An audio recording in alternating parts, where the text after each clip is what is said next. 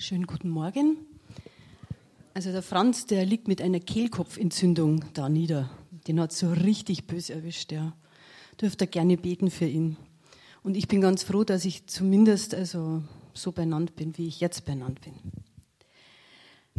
In Jesaja 43, in Versen 1 bis 2, da steht, fürchte dich nicht, denn ich bin bei dir. Ich habe dich befreit. So ein Lied singen wir auch. Und dann geht es weiter. Wenn du durchs tiefe Wasser gehst, will ich schützend bei dir sein. Ich habe da was gelesen, das ich euch eben jetzt weitergeben möchte. Ein frisch bekehrter junger Mann sitzt auf einer Bank und liest in der Bibel.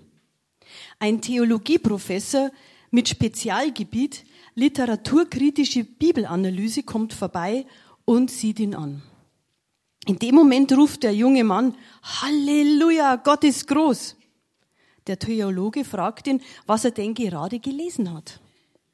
Der junge Mann antwortet, Gott hat das Meer geteilt, damit das Volk Israel trockenen Fußes hindurchgehen konnte. Der Theologe erklärt dem jungen Mann, dass man das nicht so wörtlich nehmen darf. Vielleicht war gerade stark Ebbe und der Wind hat zusätzlich noch aus einer Richtung geblasen, dass das Wasser vielleicht nur knöcheltief war. Der junge Mann bedankt sich für die Erklärung und liest weiter. Der Professor will schon weitergehen. Da ruft der junge Mann wieder, Halleluja, Gott ist groß. Hm, der Professor verdreht die Augen und fragt, was ist denn jetzt schon wieder? Der junge Mann antwortet begeistert, Gott hat das Heer des Pharao ertrinken lassen und das in knöcheltiefem Wasser.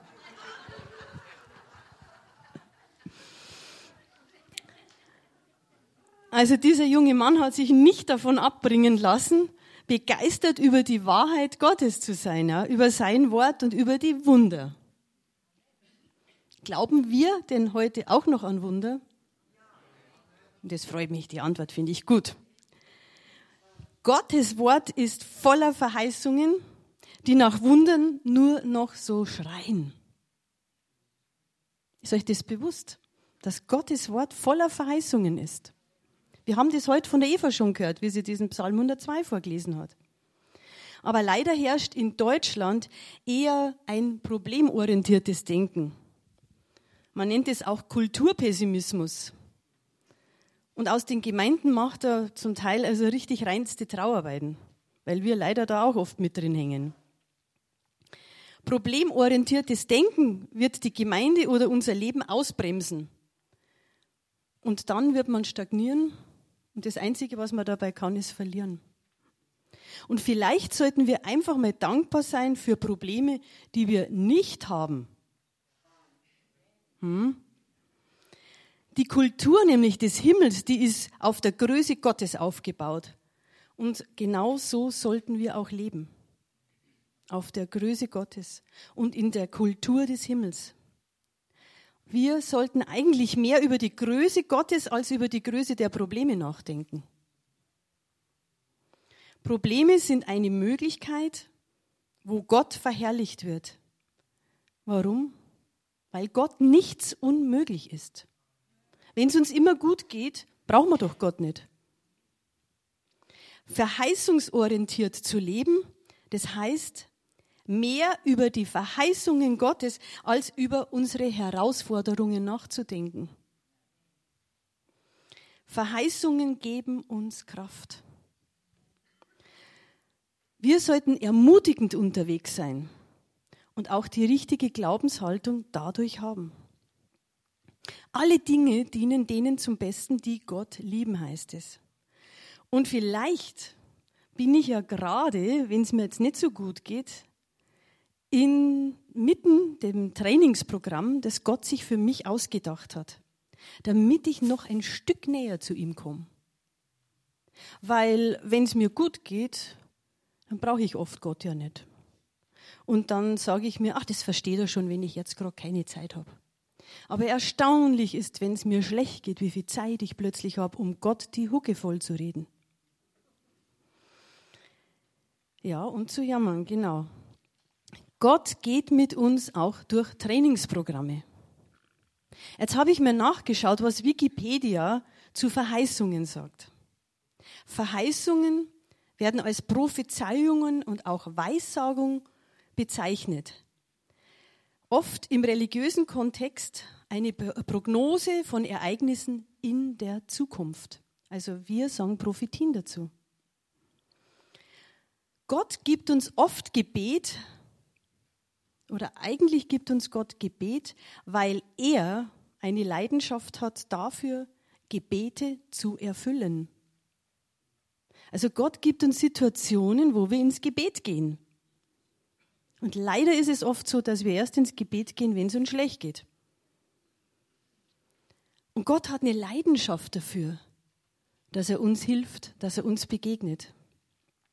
Natürlich sollten wir nach den Werten von ihm beten und nicht nach dem Wertesystem der Welt. Oh Herr, gib mir bitte den dritten Porsche oder was auch immer.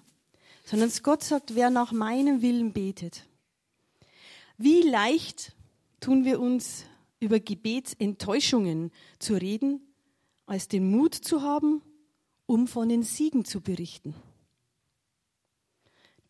Das hat nichts mit Demut zu tun, sondern es oft mit Stolz, wenn wir kein Zeugnis ablegen.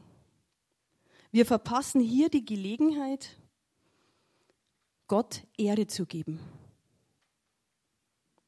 Enttäuschung ist ein Dieb.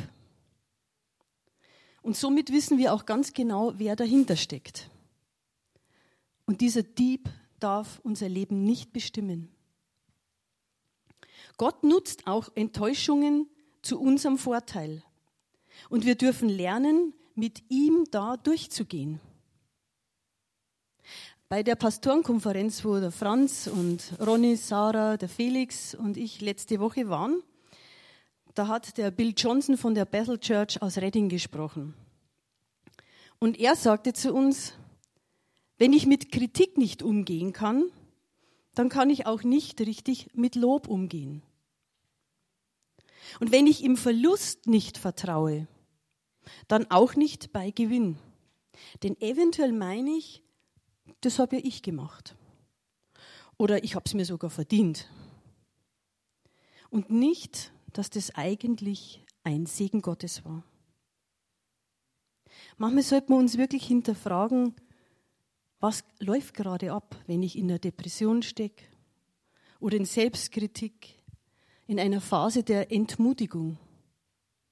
Will vielleicht Gott da an uns arbeiten? Gott wird uns genau das offenbaren, wo unsere Schwachstellen sind damit wir daran arbeiten können und dann stark werden. Der Herr will, dass wir stark werden, ja? Und das ist doch was Gutes. Wir sehen Probleme oder Herausforderungen immer nur negativ. Das Ziel ist wichtig. Gott will uns stark machen. Gott dreht zerstörende Wirkungen von Enttäuschung um und hilft uns da rauszukommen. Wir erleben Gott hautnah. Und hier möchte Gott uns raus aus dem weltlichen System in ein übernatürliches himmlisches Wertesystem bringen. Übernatürliches muss erwartet werden. Sind wir da eingestellt drauf? Haben wir unseren, unsere Antenne danach ausgerichtet, Übernatürliches zu erleben? Oder sagen wir als Charismatiker nur, ja, Gott tut Wunder? Wunder sind übernatürlich. Übernatürliches muss erwartet werden. Und unsere Aufgabe dabei ist, Raum für Übernatürliches zu schaffen und uns danach wirklich auszustrecken. Das ist unser Teil. All das hat mit Glaube zu tun. Und wir sollten mit Glauben auf seine Verheißungen schauen. Und wie definiert denn die Bibel Glaube? Jetzt kommt die erste Bibelstelle. Es ist aber der Glaube eine feste Zuversicht auf das, was man hofft und eine Überzeugung von Tatsachen, die man nicht sieht. Wir müssen nicht alles sehen. Gott ist da. Und das hat was mit Glaube zu tun. Ich hoffe, dass wir durch einige Bibelstellen das Wesen Gottes, der zu seinen Verheißungen steht, jetzt besser erkennen werden. Und welche Verheißungen haben wir? Ich habe jetzt nur ein paar Bibelstellen rausgesucht, weil sonst würden wir wahrscheinlich in drei Wochen immer nur da sitzen, weil das Wort so voll mit Verheißungen ist. Jetzt die nächste Bibelstelle bitte gibst. Bis in euer Greisenalter bin ich derselbe. Und bis zu eurem Ergrauen will ich euch tragen. Ich habe es getan und ich will auch fernerhin euch heben, tragen und erretten. Ist das nicht genial? Also wenn jemand 90, 100 wird, super Bibelstelle, oder? Der Herr, er will uns tragen, heben. Ist doch toll, im Arm Gottes rumgetragen zu werden, ja. Die nächste Bibelstelle. Aber die auf den Herrn haben, kriegen neue Kraft, dass sie auffahren mit Flügeln wie Adler, dass sie laufen und nicht matt werden, dass sie wandeln und nicht müde werden. Das ist doch eine geniale Bibelstelle. Ja? Ein Adler ist nämlich was ganz Besonderes. Er fliegt nicht vor einem Sturm davon, sondern er fliegt in den Sturm hinein. Der Ronny lacht schon. Das haben wir nämlich bei der Pastorenkonferenz so genial erzählt bekommen. In dem Sturm nämlich drinnen herrscht Ruhe und Stille. Nur Hühner rennen aus dem Sturm. Gott möchte aus uns Adlerchristen machen. Im Sturm der Probleme sollten wir wie Adler zu Gott kommen und ihm im Zentrum des Geschehens haben. Im Zentrum des Geschehens, im Zentrum des Sturms, der Herausforderungen, der Entmutigung, des Unfriedens, was auch immer. Da sollten wir Gott im Zentrum haben. Wir sollten auf seine Verheißungen stehen und dort werden wir dann Ruhe und Frieden finden. Denn Gott ist das Auge im Sturm. Und das singen wir sogar. Haben wir ein ganz tolles Lied. Du bist das Auge im Sturm. Manchmal macht eine Adlermutter das Nest bewusst kaputt. Dann wird das Kleine an den Rand geschoben und die Mutter erklärt dem Kind, wozu es denn diese Flügel eigentlich hat. Und sagt dann, runter mit dir. Und das Kleine lernt dadurch fliegen. Adler gleiten auf dem Sturm. Sie haben eine völlig andere Sicht dadurch. Eine andere Perspektive. Sie sehen die Dinge ganz anders als wie ein Huhn. Ein Adler geht durch den Sturm und Gott mit ihm. Wir sind zu Adlerchristen und nicht zu Hühnern berufen. Und das muss man wirklich verstehen. Bewährung bringt Hoffnung. Wir haben eine Erfahrung gemacht und diese Erfahrung, wenn wir uns bewähren, bringt Hoffnung. Und Hoffnung ist doch eine riesige Verheißung. Hoffnung alle Zeit. Die nächste Bibelstelle bitte. Gott aber sei Dank, der uns den Sieg gibt durch unseren Herrn Jesus Christus. Er gibt uns den Sieg. Nicht, weil wir uns was verdienen und weil wir so genial drauf sind, sondern weil Jesus alles für uns getan hat. Dann in Sprüche 19, Vers 21. Viele Gedanken sind im Herzen eines Mannes, aber der Ratschluss des Herrn, er kommt zustande.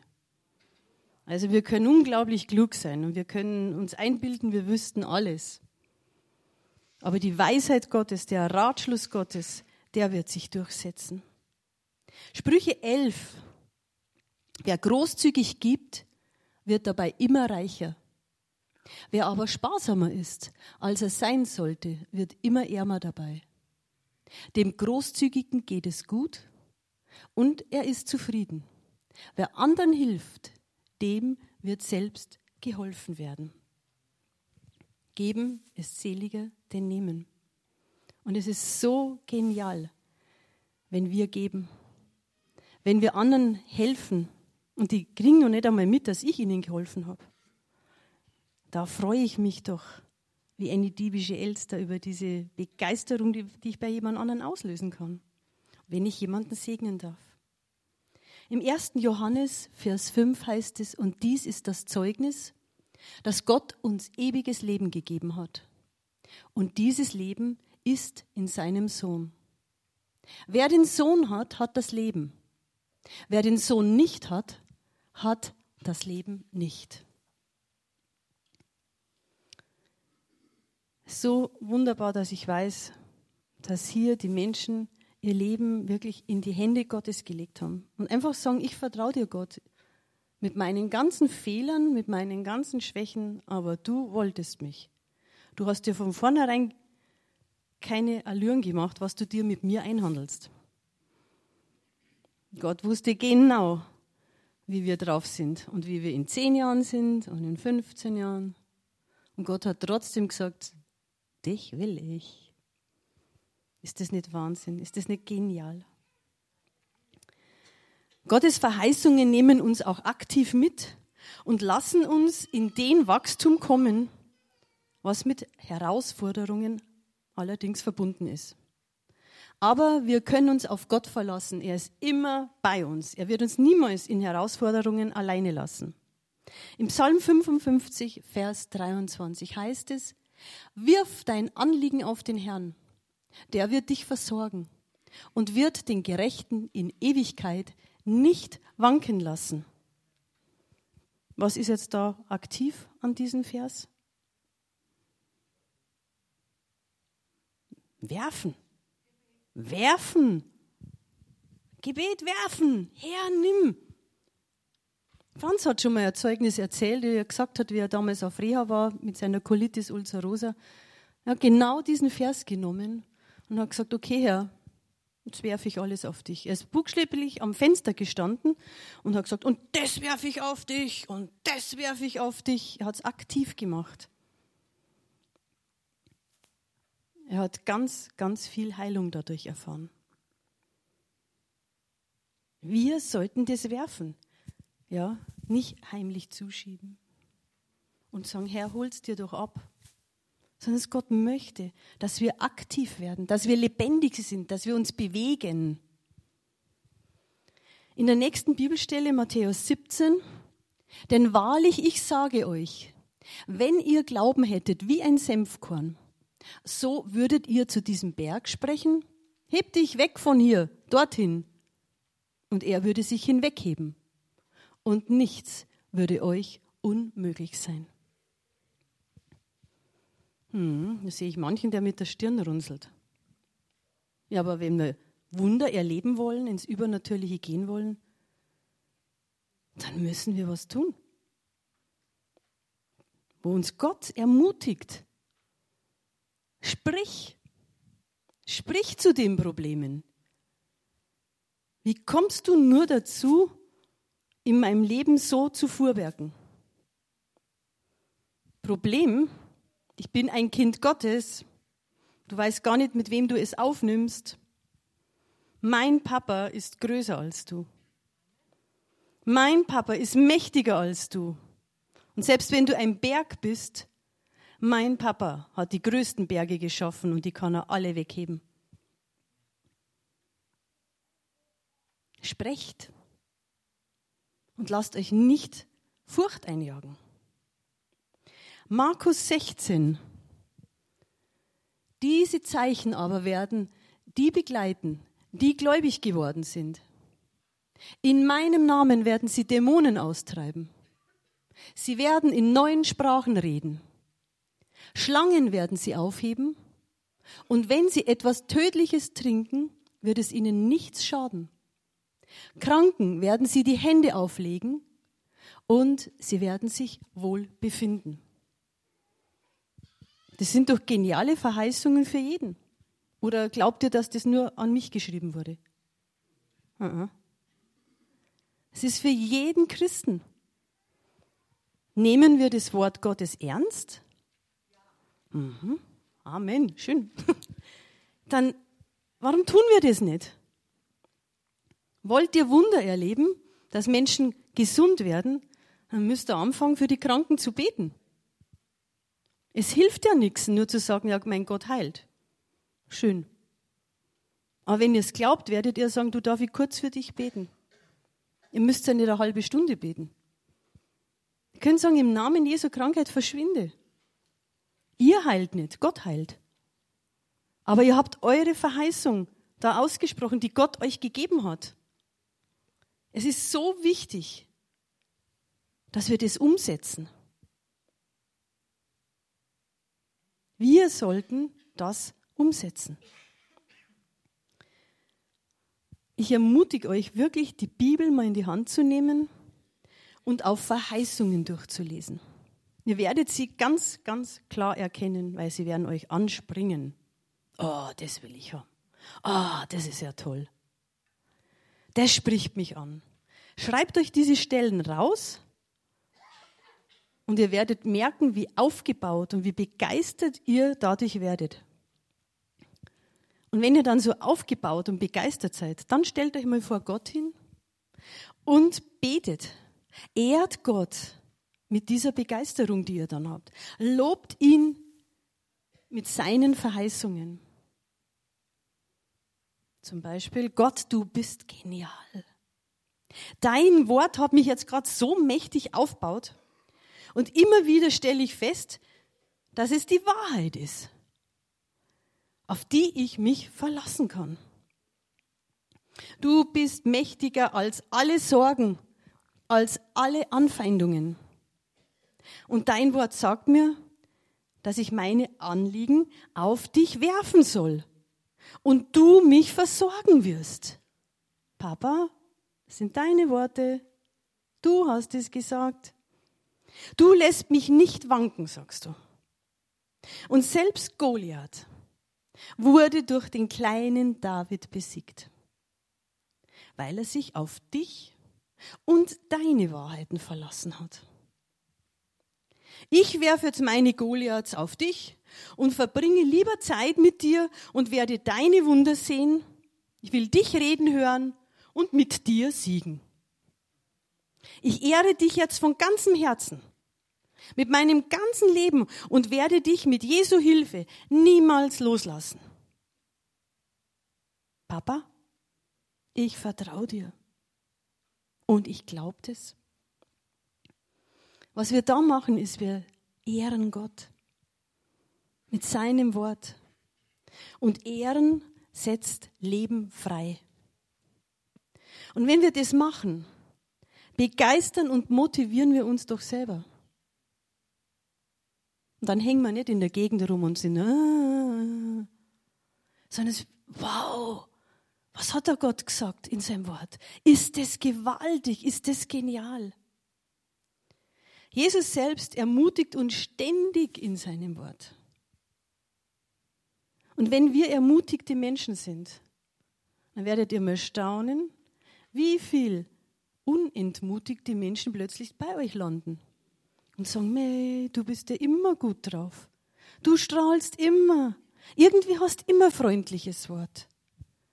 Ich weiß gar nicht, warum du so viel lachst. Ich habe da irgendwie mitgekriegt, da geht's auch nicht so toll.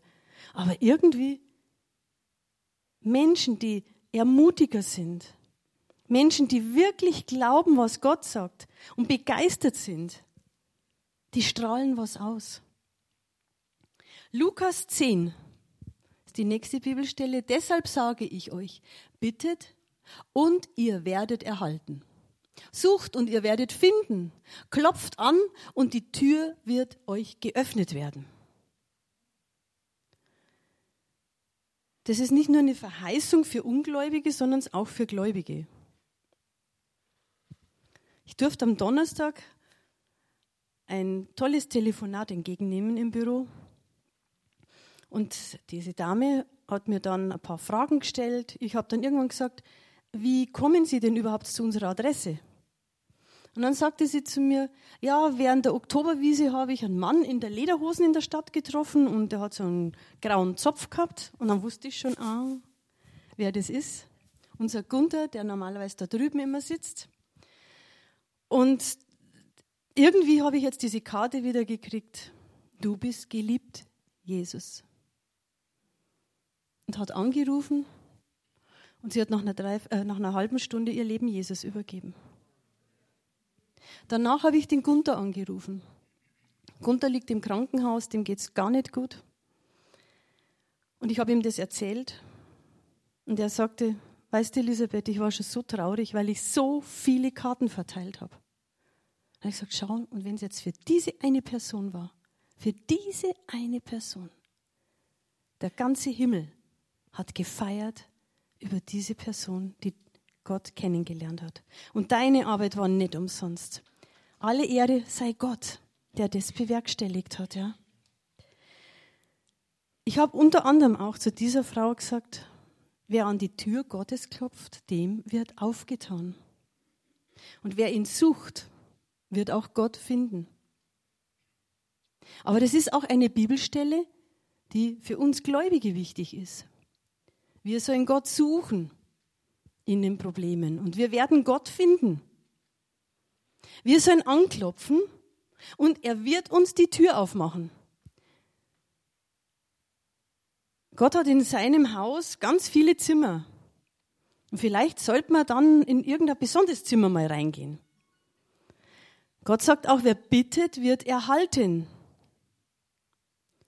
Es hat nichts damit zu tun, ich sitze da und sage, Gott, du kennst meine Gedanken. Ja, ja. Mach mal. Wir sollen unseren Mund aufmachen. Wir dürfen bitten. Ist das nicht genial? Wir dürfen das sagen, Papa, du schau mal das und das. Und wer sucht, wird finden. Da hat mir jemand einen ganz blöden Witz erzählt. Was ist es, wenn hinter einer Holzhütte ein Skelett liegt und dann dahinter noch ein Holzstapel? Ein Österreicher, der beim Versteckst du Spiel nicht gefunden wurde. Also wer sucht, wird finden. Gott wird diesen Menschen finden. Jeden Menschen. Es ist ganz wichtig, dass wir da hineingehen. Gott ist ein aktiver, antwortender Gott. Er öffnet die Türen. Er gibt uns. Gott lässt sich finden. Und Gottes Handeln wird immer zu unserem Besten für uns sein. Immer. Auch wenn wir die Gebetsantwort oft nicht gleich so einstufen, wie wir das meinen. Aber Gott sieht nun mal mehr. Gott sieht ja auch schon unsere Zukunft.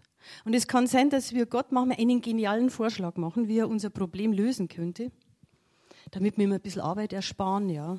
Sagen wir ihm schon, wie er es machen könnte. Und es ist ja auch so eine tolle Idee, die ich gerade habe. Und er könnte doch da ganz locker jetzt das machen. Und er macht es aber nicht. Und nach einem halben Jahr stelle ich fest, boah, bin ich froh, dass ich das nicht so gekriegt habe. Weil es gar nicht gut gewesen wäre für mich oder für andere. Gott sieht mir. Wenn Gott immer unsere Gebete so erhören würde, wie wir es wollen, dann könnte auch Folgendes passieren. Ein Pfarrer ist in Afrika auf Urlaub. Und plötzlich sieht er sich von einem Rudel Löwen umzingelt. Die Flucht ist ausgeschlossen. Da fällt er auf die Knie, schließt die Augen und betet. O Herr, verschone mich und gib mir ein Zeichen deiner Gnade. Befiehl diesen Löwen, sich wie echte Christen zu verhalten. Als er wieder aufblickt, sitzen die Löwen im Kreis um ihn herum, haben die Pfoten gefaltet und beten, Komm, Herr Jesus, sei unser Gast und segne, was du uns beschert hast.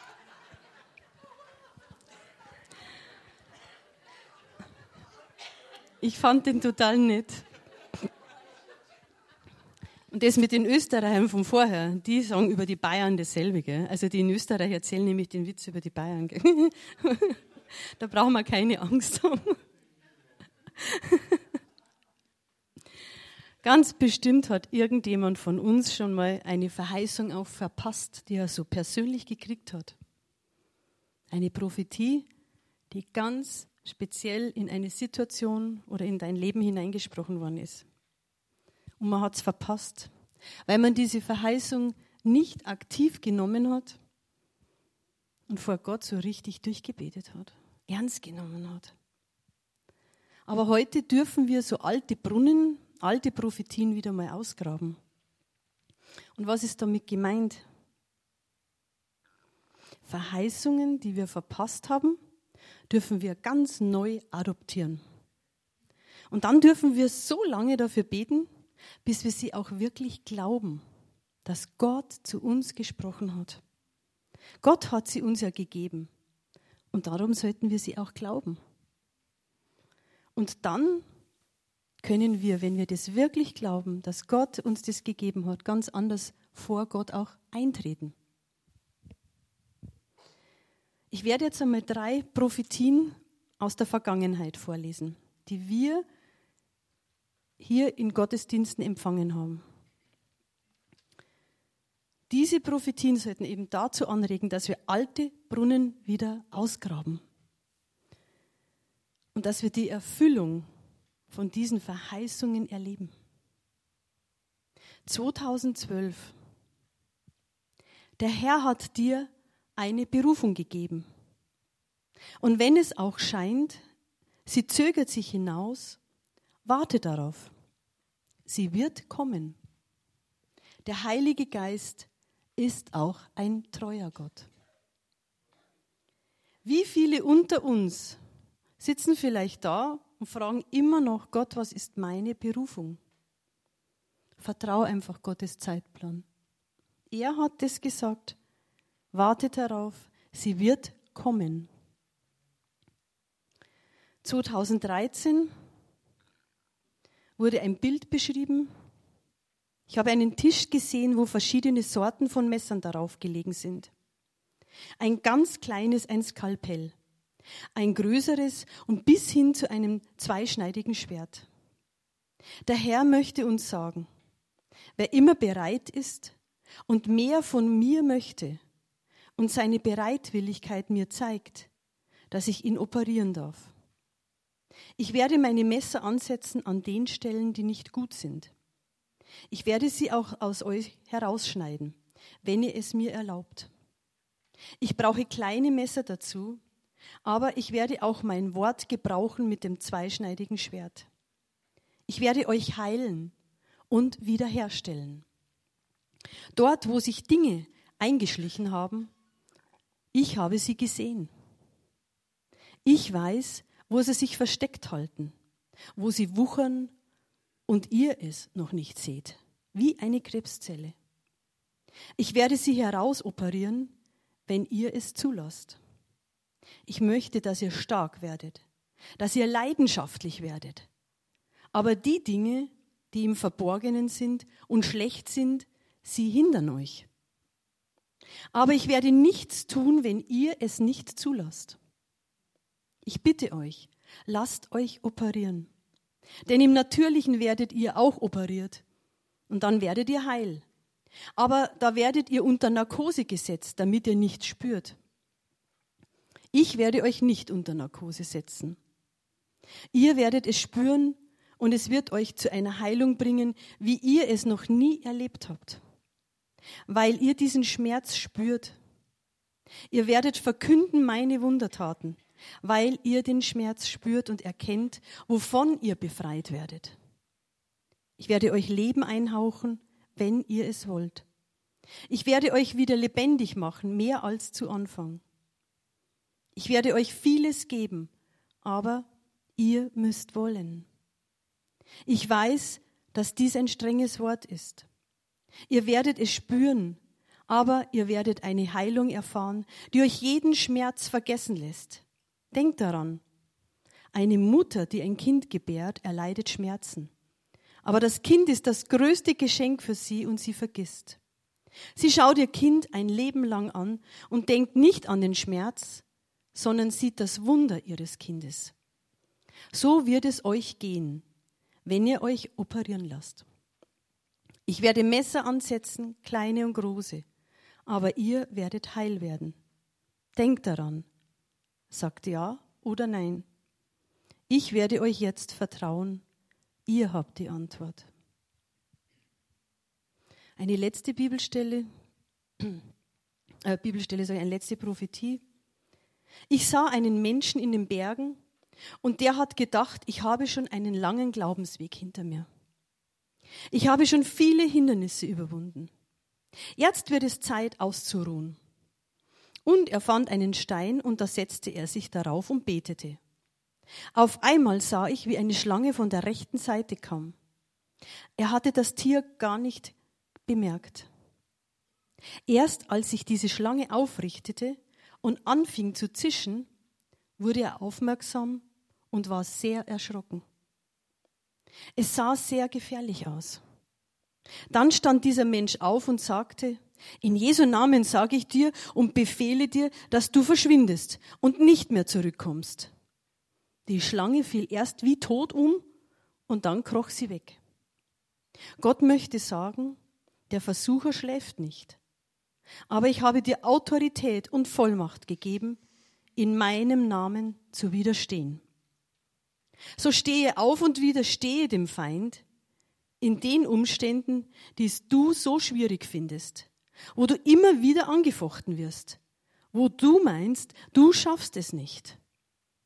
In Jesu Namen habe ich dir den Sieg gegeben. Verwende meine Vollmacht, Autorität und Kraft, die ich dir gegeben habe, spricht der Herr. Das sind doch gewaltige Prophetien. Das sind nur drei von ganz vielen. Vielleicht befindet sich auch heute irgendjemand unter uns, der in so einer Situation ist, wo du sagst, ich habe das Gefühl, eine Schlange kommt. Und man reagiert verängstigt. Und in der Vergangenheit hast du auch schon immer verängstigt reagiert, wenn du gemerkt hast, der Feind kommt. Aber Jesus gibt dir heute noch einmal diese Verheißung, diese Prophetie, dieses Reden, diese Verheißung, damit sie neu belebt wird. Nehmt diese Prophetie, nehmt diese Verheißungen, die Gott euch gegeben hat, nehmt sie. Das ist mehr wert, jedes einzelne Wort Gottes ist mehr wert wie jeder Juwel, wie jeder Diamant oder wie Gold und Silber. Wollen wir wirklich befreit sein und von Wundern erzählen? Wollen wir Zeugnisse geben und von Gott begeistert sein? Diese Frage sollten wir uns immer wieder stellen. Es wäre nur zur Ehre Gottes. Vielleicht hat auch jemand von euch eine ganz persönliche Prophetie, die er verschüttet hat die ab und zu mal so ganz kurz rausblitzt, die man sofort verdrängt, ist doch viel zu groß. Ist doch schon viel zu lange her. Grabt doch eure verschütteten Brunnen aus. Holt das raus und belebt es mit dem Geist Gottes. Wir sollen von Gott wirklich begeistert sein. Und wenn der Feind dich angreift, dann gibt es ein ganz tolles Rezept. Knallt ihn doch die Zeugnisse aus eurer Vergangenheit hin. Seele, vergiss nicht, was er dir Gutes getan hat. Steht im Wort. Wir meinen immer, ich muss doch normalerweise jetzt ganz aktuell was erlebt haben. Ja, wenn wir es nicht haben, dann nehmen wir das aus der Vergangenheit. Das hat Gott gemacht. Reicht auch. Da stinkt er dem Feind total. Wenn wir ihm sagen, mm -mm, du nicht, nicht dein Gebiet, das ist das Gebiet Gottes und ich bin sein Erbe, ich bin seine Tochter. Und selbst wenn die eine oder andere sagt, ja, ich fühle mich wie ein Würstchen, dann ist ein Gotteswürstchen immer noch mehr wert, als wie irgendwas, was der Feind bringt. Ja? Wir müssen uns vorstellen, Jesus steht immer vor uns. Und wenn der Feind kommt, kann ich immer noch frech vorschauen und sagen, der hat alles für mich getan. Er ist mein Erlöser. Und wenn du irgendwas in Rechnung stellen willst, beschwer dich bei ihm. Geh dahin. Wenn die Verheißung nicht reicht, nur diese, dass der Herr alles für mich getan hat. Gott ist so groß und er liebt jeden von euch, jeden Einzelnen. Aber nehmt doch das Wort und schaut es doch mal von der Seite der Verheißungen an. Meine Liebe ist jeden Tag neu. Nicht nur für die Renate oder für die Lucia. Für uns alle. Seine Gnade täglich neu. Für alle. Und er hört nie damit auf.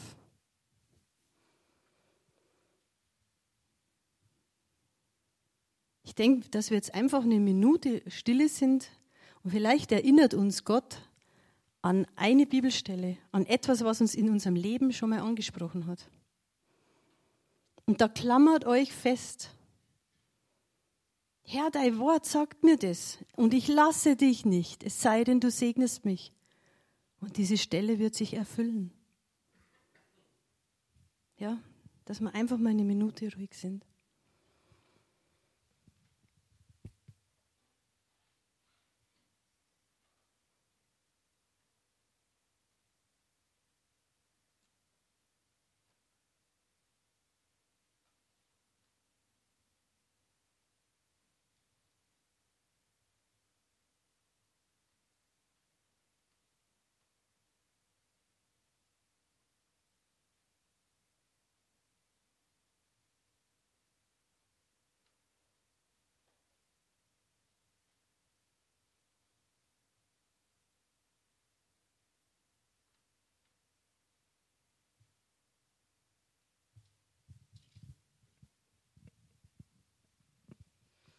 Vielleicht gibt es die eine oder andere, die sagt, ich will aus diesem Gebiet der Enttäuschungen raus. Ich will mein verheißenes Land einnehmen. Ich will mich wieder begeistern lassen von den Verheißungen. Dann bitte ich euch, dass ihr aufsteht und vor Gott einfach ja Ehre ihm gebt, dass ihr einfach sagt, ich bin mutig, ich stehe jetzt auf, ich will das. Ich brauche das. Und ich möchte einfach in dieses Gebiet, das mir verheißen worden ist, reingehen. Und dann werde ich einfach für euch alle noch beten zum Abschluss.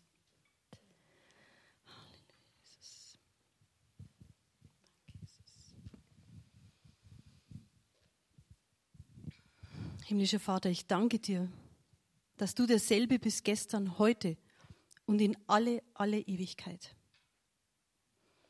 Du veränderst dich nie. Deine Wesensart ist es, zu segnen, zu geben, aktiv zu sein, erfahrbar zu sein. Du bist die Wahrheit.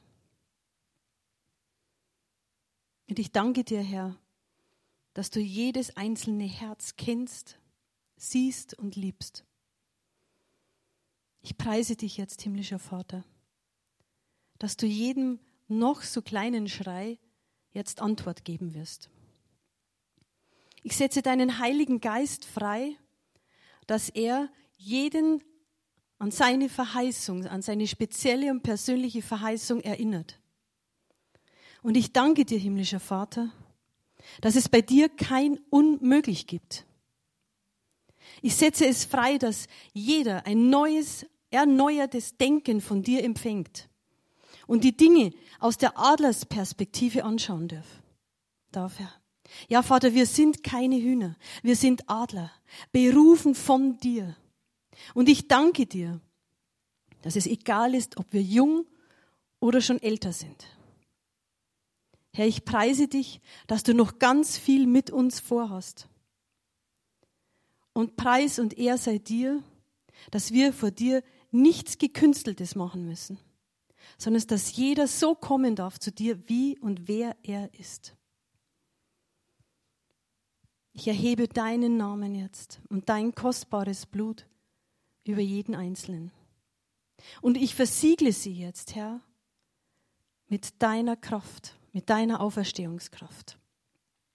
dass du jetzt mächtig wirksam bist und der Feind ihnen nichts rauben kann von dem, was sie jetzt empfangen haben. Ich danke dir, himmlischer Vater, für alles, was du getan hast. In Jesu Namen. Amen.